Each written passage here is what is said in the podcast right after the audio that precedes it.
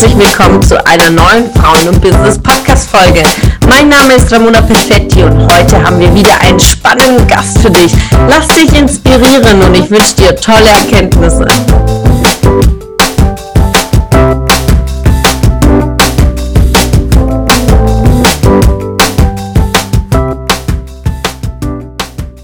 megamäßige Hammerfrau hier im Interview zu einem tollen Thema, zu einem tollen Projekt oder zum tollen Business. Und heute haben wir die liebe Larissa Lapschis im, zum Interview für mich.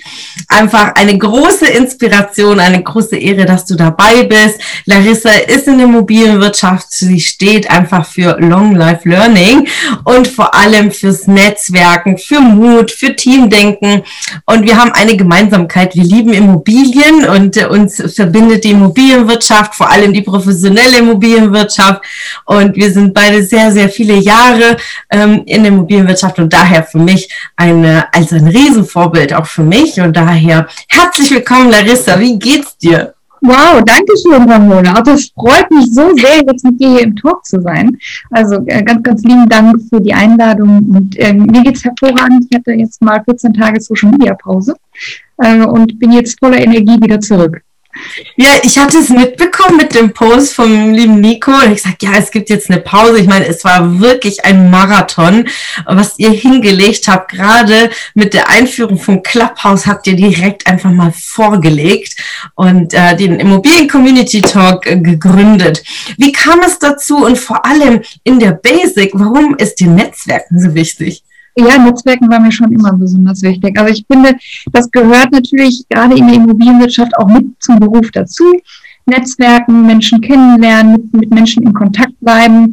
Ähm, und ja, von daher habe ich da auch relativ früh auch einen Schwerpunkt drauf gelegt und dass ich das irgendwann mal quasi hauptberuflich machen würde, äh, das hatte ich damals auch nicht geahnt. Ähm, aber äh, natürlich, also Netzwerk ist wichtig und jetzt ist es natürlich seit einem Jahr etwas schwieriger mit dem Netzwerken und deswegen war so eine Erfindung wie Clubhouse äh, äh, wirklich, das war Gold wert. Weißt du, wenn du immer die ganze Zeit irgendwie zu Hause bist und ähm, triffst diese ganzen tollen Menschen aus der Branche nicht, ähm, dann geht ja auch viel Inspiration verloren. Und ähm, ich lebe wirklich von dieser Inspiration, die ich bekomme aus dem Netzwerk und ja, also von daher Clubhouse war ich sofort von Tag eins an, äh, als es da eben in Deutschland aufkam, äh, war ich mit dabei.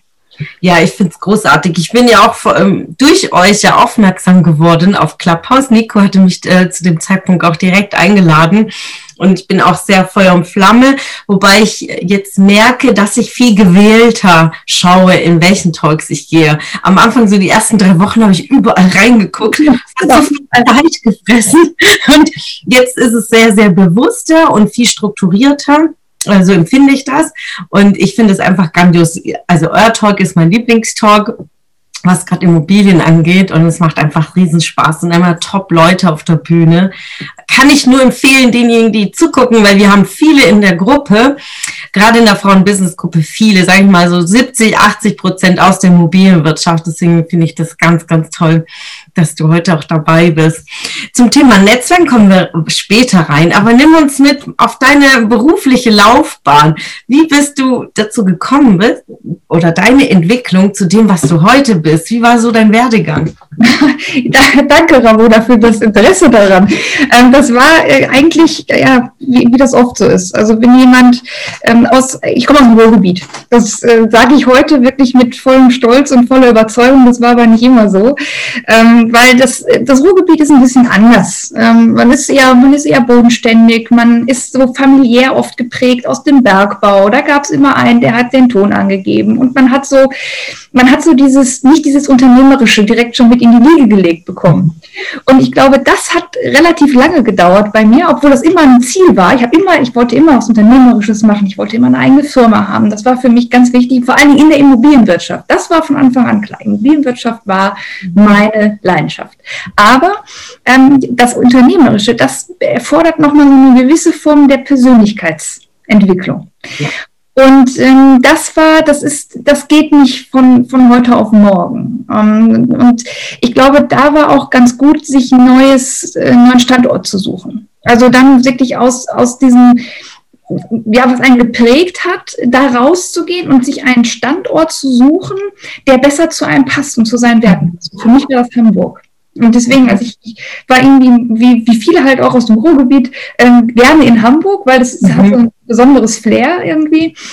Ähm, und bin dann aber hier geblieben. Und äh, dann sich mal in der, in der neuen Stadt komplett alleine, auf sich alleine gestellt. Freundeskreis neu aufzubauen, beruflich eine, eine, ja, was eigenes aufzubauen.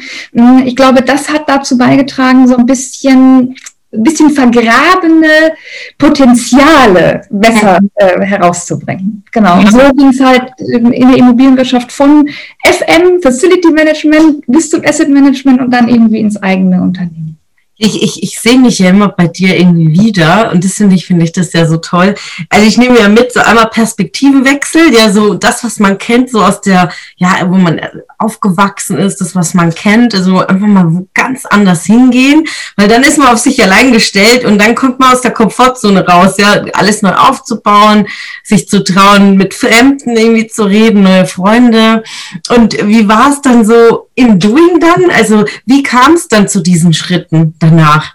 Das war, das war richtig toll. Also das hat ganz viel Spaß gemacht, aber das war auf der anderen Seite auch ganz, ganz äh, ja, aufregend, aber auch ähm, anstrengend. Wirklich ähm, auch emotional anstrengend, weil dann bist du mal, dann bist du alleine, dann äh, kennst du keinen, dann rufst du deine Familie dann doch wieder an, dann fährst du doch irgendwie jedes zweite Wochenende mal runter und brauchst irgendwie jemanden.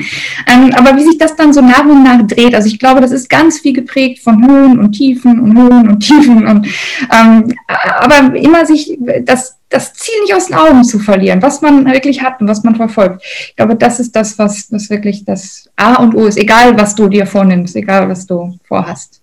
Ja, und war dein Ziel denn von Anfang an klar oder war das einfach in der, in der Entwicklung kamen die Themen? Also war von, also du hast im FM angefangen und wusstest so, ja, ich will ins Asset Management von Beginn an oder wie kam das? Ja, ich glaube, das entwickelt sich so. Ne? Also man fängt irgendwann mal mit irgendwas an und dann entdeckst du gewisse Talente bei dir. Und wenn du dann sagst, ich möchte diese Talente mehr nutzen oder ich möchte da mehr draus machen, und dann ähm, bei mir kam das irgendwann dieser Wunsch, ins Asset Management zu gehen, weil ich merkte, Facility Management war jetzt nicht das angesehenste mhm. Berufsfeld. Mhm. Und es war auch immer, sage ich mal, und jeder strebt nach Anerkennung, jeder möchte irgendwie etwas gut machen. Mhm. Die einen sehen sich da mehr nach als die anderen und bei mir war das besonders ausgeprägt. Und ich habe gemerkt, im Facility Management gab es immer jemanden, der etwas dem du es nicht recht machen konntest. Es war entweder was ein, ein, ein, Mieter, der gesagt hat, die Leistung reicht nicht, ein Eigentümer, der gesagt hat, die Leistung reicht nicht. Dabei hast du dir ein Bein ausgerissen.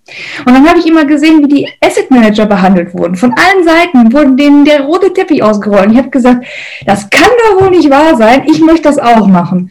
Und ähm, genau, so war dann eben, ja, aber das geht halt auch dann nicht so. Du sagst nicht auf einmal, ich mache jetzt FM und jetzt morgen bin ich Asset Manager. Das geht halt nicht, sondern du musst dir dir dann überlegen, wie schaffst du es strategisch, dieses Ziel zu erreichen? Dann das geht über eine Weiterbildung, das geht über, ähm, über strategisch ausgesuchte Jobs, das geht vor allen Dingen auch darüber, wie du dir dein Netzwerk aufbaust. Und das mhm. sind so die drei Komponenten, die, glaube ich, ganz wichtig sind. Weiterbildung, strategische Jobauswahl und dann Netzwerk. Und für welche Weiterbildung hattest du dich dann entschieden? Oh, das war ein längerer Prozess. mal. Es gibt ja gerade in der Immobilienwirtschaft wirklich verschiedene Anbieter und Studiengänge. Wenn du dich dann mal näher mit dem äh, Thema auseinandersetzt, dann weißt du irgendwann, es sollte ähm, irgendwie ein zertifizierter Studiengang sein.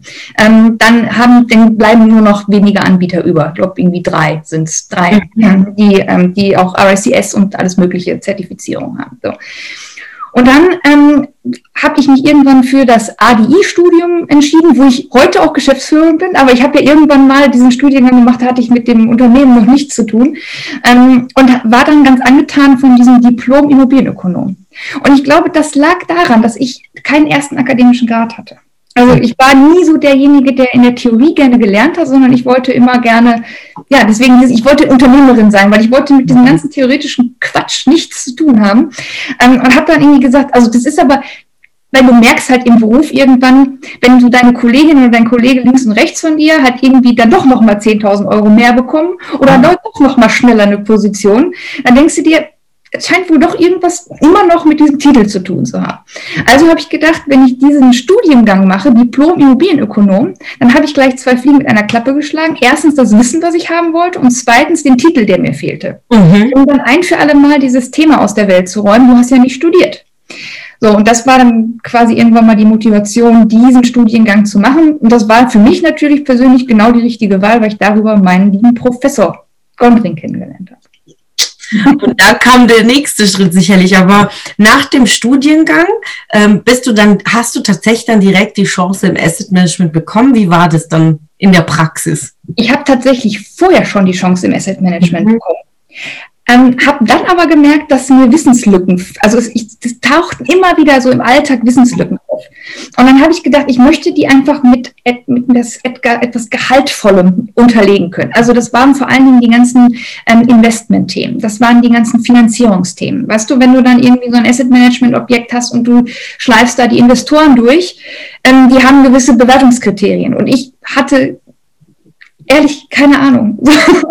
Aber das wusste ich erst hinterher, dass ich keine Ahnung hatte. Ich habe ja. das gar nicht so wahrgenommen, wie wenig ich eigentlich wusste. Ähm, aber ich hatte dann hinterher nach diesem Studium echt gedacht, so, Gott sei Dank ist das gut gegangen, so in der Vergangenheit, ne? Ähm, weil man viel aus dem Bauchgefühl halt herausgemacht hat. Und von daher, das war schon gut, dann hinterher zu sagen zu können, Haken hinter. Ähm, und jetzt weiß man es. Ja. ja, vor allem, man kann ja auch nicht ständig die Kollegen fragen oder den Chef fragen. Da kommt man ja so extrem unkompetent rüber, wenn man halt so die Basics nachfragen muss. Ja, um, und gerade, oder wenn es um Liquiditätsplanung geht, Businessplanung geht, was da irgendwo auch unterstellt wird, dass einfach ein Asset Manager das kann. Ja. Äh, das sind so die wesentlichen Themen. Aber ich kann das, irgendwie habe ich das Gefühl, dass es jetzt so 10.000 Möglichkeiten gibt, im Immobilienbereich Fortbildung zu machen. Ich weiß nicht, ob das nur mein Gefühl ist. Ich habe ja vor über zehn Jahren, ich glaube vor zwölf Jahren, mein Mobilfachwirt gemacht. Und damals war es so, okay, entweder machst du einen Fachwirt, machst du einen Ökonom oder machst einen RIX oder als Zertifizierung. Und das war's. Also, und jetzt denke ich mir, was es nicht alles gibt, ja. Also entweder war ich damals noch nicht so weit, mich dafür zu öffnen, aber jetzt sehe ich so alle möglichen Studiengänge, ob es dual ist, es gibt so unendlich viele Möglichkeiten. Was empfiehlst du den, den äh, jungen Mädels, die jetzt Ladies, die hier jetzt hier in der Gruppe sind? Wo, nach welchen Kriterien oder nach welchen Prinzipien sollten sie denn auswählen? Es kommt darauf an, was dir wirklich wichtig ist. Ne? Also wenn du eine Angestelltenkarriere und das kann ja wirklich von ich bin einfach ich bin einfach irgendwo angestellt in einem Unternehmen oder ich möchte Führungskraft sein oder was auch immer.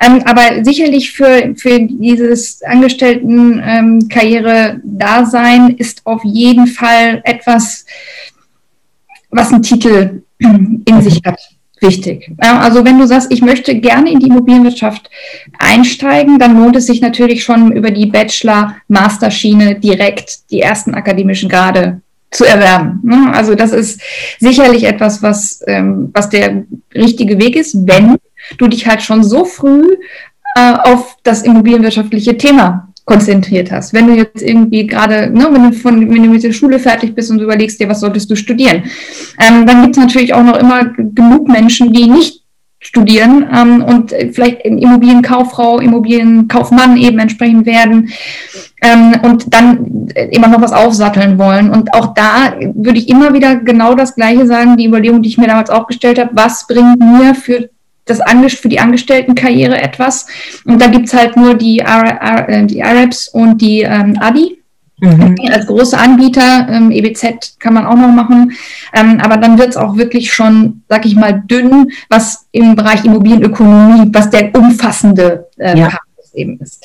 Ähm, ähm, so, oder du strebst was Unternehmerisches an, auch da kann sich wirklich der Immobilienökonom sehr auszahlen, den zu machen, weil du diesen Gesamtglobalblick auf die Immobilienwirtschaft mhm. bekommst. Und der, du weißt es, du weißt es selber oder auch vielleicht viele, die auch zuhören, ähm, die auch in der Immobilienwirtschaft sind, ähm, so ein großer Blick auf etwas ist sehr wertvoll, weil du ähm, in verschiedensten Situationen einfach die, dein Handeln besser einordnen kannst. Ne? Und ja, das ist ja, ich glaube, das lohnt sich auf jeden Fall. Und ansonsten, was ja richtig großartig ist, ähm, dass man heute für jedes Thema ähm, kannst du ja heute Weiterbildung machen. Also ich habe mir irgendwie gerade heute so eine coole App runtergeladen, die heißt Udemy. oder Udemy.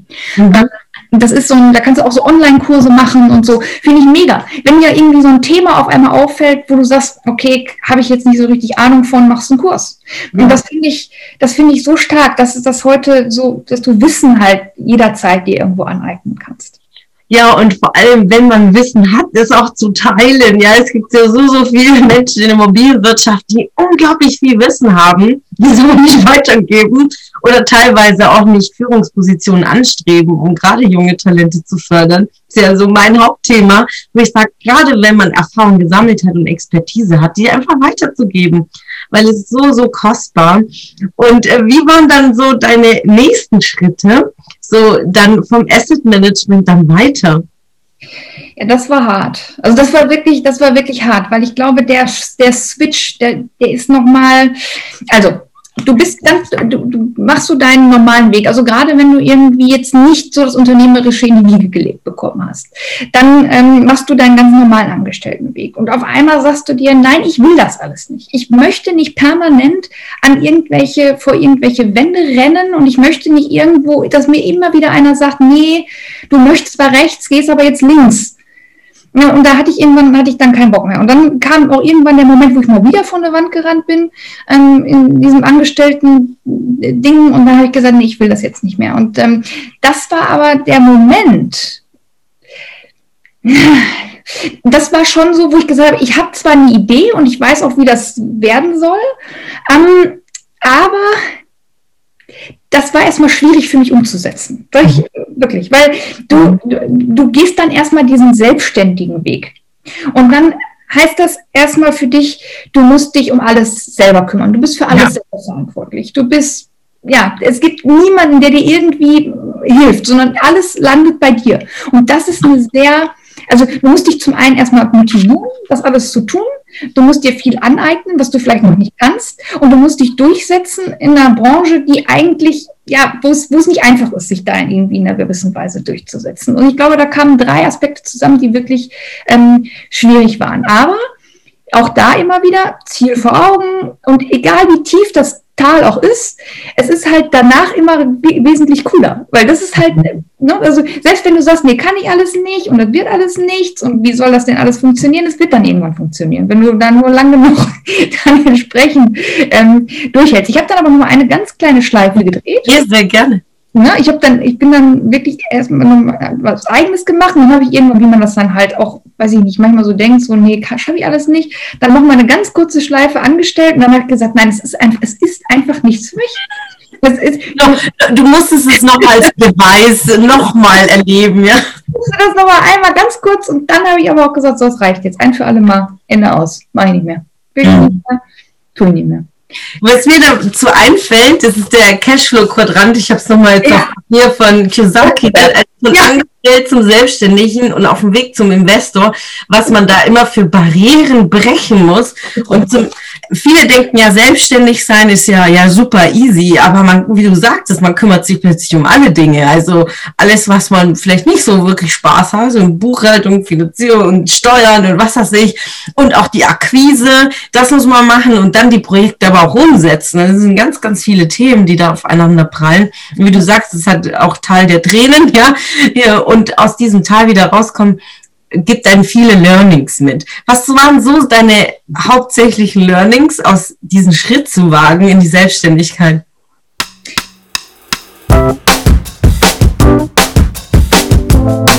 Es hat mich gefreut, dass du heute wieder dabei warst.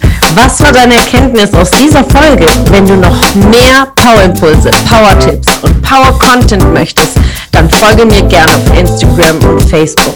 Und außerdem in der Frauen und Business Warum nicht Facebook-Gruppe kannst du all deine Fragen loswerden und dich mit starken und inspirierenden Frauen vernetzen. Alle Links findest du in den Show Notes. Ich wünsche dir einen erfolgreichen Tag und freue mich, wenn du morgen wieder dabei bist. Alles Liebe, deine Ramona.